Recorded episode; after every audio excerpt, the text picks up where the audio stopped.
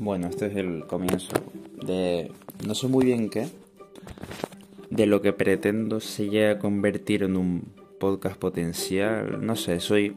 Va a ser simplemente yo hablando de mis movidas, de las que me apetecería hablar con la gente, pero es que a la gente le suda la polla. la gente no quiere hablar de estos temas, pues porque lo entiendo, o sea. Yo tampoco me pondría a hablar de, yo qué sé, de los conceptos de libertad o de nuestro objetivo de temas así tan profundos en un puto recreo, o sea que yo lo entiendo y tampoco he propuesto poderme hablar de estas vainas así tan espirituales. Espirituales no, eso es muy vasto. Tan filosóficas en un puto recreo o yo qué sé, o en los llantos con tus colegas. O sea que las voy a hablar yo solo y probablemente las comparta, probablemente no. No sé. Dependiendo de lo que me apetezca y probablemente aunque las comparta, pues a la gente le sudará la polla también. Pero bueno, yo quiero hablar de eso. Y es porque a raíz de que estaba escuchando el podcast, o sea, el podcast no, perdón.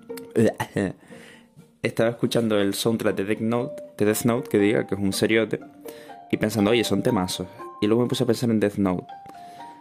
Y en los temas que trata, que es rollo mm, la impunidad con la que el protagonista va matando en función de su criterio y, y cómo justifica o sea, justifica los medios, o sea, los medios que él lleva a cabo para, para conseguir una sociedad justa, pues con un fin, y, qué mejor fin que el de la paz mundial, o sea, la, la desaparición de la delincuencia, eliminando, o sea, para quien no lo sepa, Death Note va de un chico que se encuentra una, un cuaderno con el que puede matar a quien quiera, sabiendo su cara y su nombre, de la forma que él quiere, cuando quiera, y lo utiliza para erradicar a los criminales y conseguir el mundo comillas, perfecto, comillas. Y yo pensando, oye, ¿hasta qué punto, si fuera posible así matar a toda la gente que... Si, yo tuviera ese poder, ¿lo usaría o no? Hombre, lo que, se habrá, lo que se habrá preguntado todo el mundo que ha visto la serie. Y pues no llego a una conclusión clara, sinceramente, porque he dicho, Buah, ¿cómo, cómo podría ir yo o sea, ¿cómo podría atribuirme la figura de Adalí de la moralidad y empezar a matar gente de forma indiscriminada en base a mi criterio? Porque a lo mejor puedo estar equivocado. O sea, el sacrificar tu propia cordura a cambio de liberar al mundo de los criminales es una tarea muy dura y, demasiado subjetiva como para llevarla a cabo de una manera tan definitiva como matando gente. Porque es en plan, ¿cómo, ¿qué, valores aplico yo para quitarle la vida a tantas personas?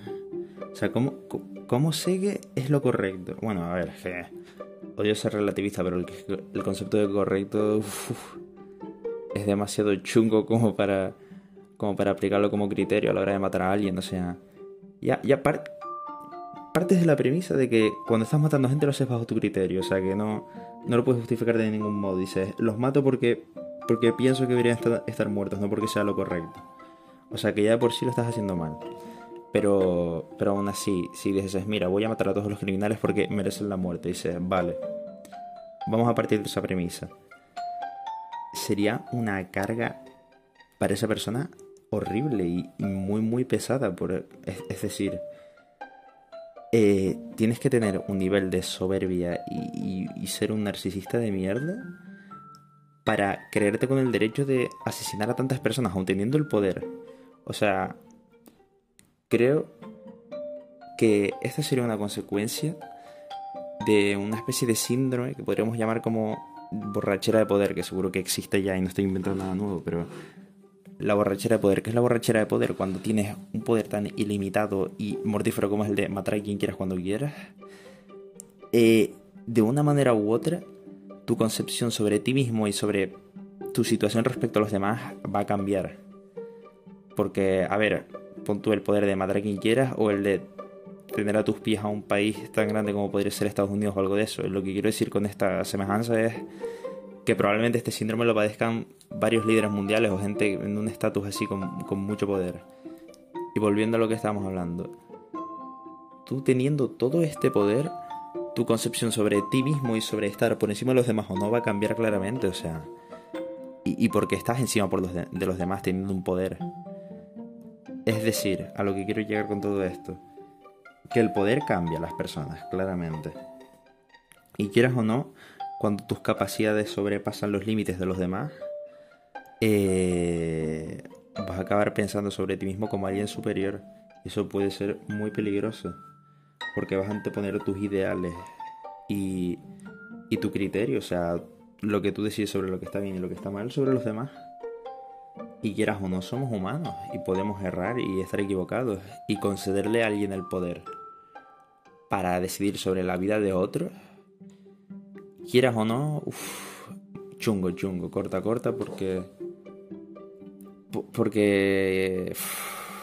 las personas pueden estar equivocadas y darle tanto poder a un único individuo, eh, para, mí sería mortal.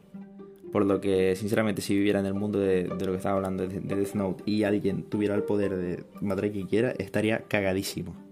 Estaría cagadísimo. Y si lo tuviera yo, pues no sé si tendría cojones a usarlo. La verdad. Pero es que si hablamos en esos términos, eh, podríamos llegar incluso a una especie de pensamiento en el que repudiáramos cualquier forma de poder. Porque dirías, o sea, básicamente lo que he dicho antes sería, ¿con qué derecho alguien va a gobernarme a mí si es solo una persona? Está moralmente equilibrada, o sea, estamos en unas posiciones moralmente equilibradas, ergo esa persona va a saber menos que yo.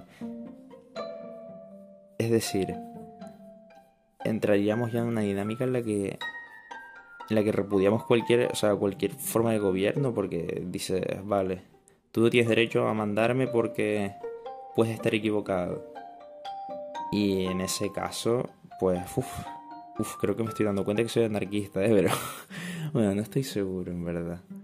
Porque, a ver, tampoco vamos a ir aquí de, de que estaríamos mejor yendo desnudos por el campo porque es mentira. O sea, los humanos requieren una jerarquía de poder para estar organizados, porque si no entraríamos en lo que dice Hobbes de guerra todos contra todos, hasta casi matarnos y, formar un estado, porque, porque el anarquismo total es inviable. Pero yo creo que es inviable porque eh, una, una, ideología como esta que busca la libertad eh, no, no tiene en cuenta que la libertad total es, imposible. La libertad absoluta es imposible porque yo definiría la libertad absoluta como la capacidad para hacer lo que quiera, cuando quiera y como quiera, sin ningún impedimento. Y eso es imposible porque, quieras o no, cualquier acción imaginable cuenta con un opuesto que, que es en que en algún sentido pues impide que esa acción se realice. Por ejemplo, yo pienso, quiero volar, quiero volar, quiero volar. No eres libre de volar porque hay una serie de, leyes físicas que te lo impiden. Pero claro, tener la libertad para volar cuando tú quieras es un grado de libertad muy, muy, muy alto. Pero yo creo que mediría la libertad en eso, en grados. O sea, ¿hasta qué, hasta qué grado tú eres libre? Otro ejemplo más asequible. Yo soy libre de, de coger ver un charco de barro y me apetecería desnudarme y tirarme hacia él, o no desnudarme y tirarme con ropa hacia él, no puedes. ¿Por qué no eres libre? Nadie te lo impide. Pero tus propias ataduras emocionales hacia tu ropa, porque es tu ropa y te gusta, y después la verdad sería un coñazo, impiden que te tires. Ergo, no eres... Nadie es totalmente libre, porque quieras o no, aunque otras personas te impongan tus sus ideales o, ni siquiera te lo impongan, tú mismo estás atado a tus posesiones terrenales. Dices, no me quiero tirar a ese barro, aunque se vea que me lo voy a pasar de puta madre, porque me gusta mi ropa y no quiero mancharla. Es decir, tu, grado de libertad está eh, proporcionalmente ligado el nivel de ataduras que, de las que careces. Tipo, carezco de ataduras emocionales, o sea, de ataduras sentimentales, en plan no tengo compañero sentimental ni nada de eso, ni me gusta a nadie, pues obtengo una libertad que es la de enrollarme con quien yo quiera, es decir, vas ganando libertades a medida que careces de ataduras. Oye, eso es una buena conclusión. Bueno, conclusión no, porque quedan temas de los que hablar, pero yo creo que hasta aquí está bien, en verdad. No me he sentado en ningún tema concreto y han sido los pensamientos que me van viniendo, pero creo que como una especie de monólogo interior está muy bien. Ya, ya grabaré más cositas.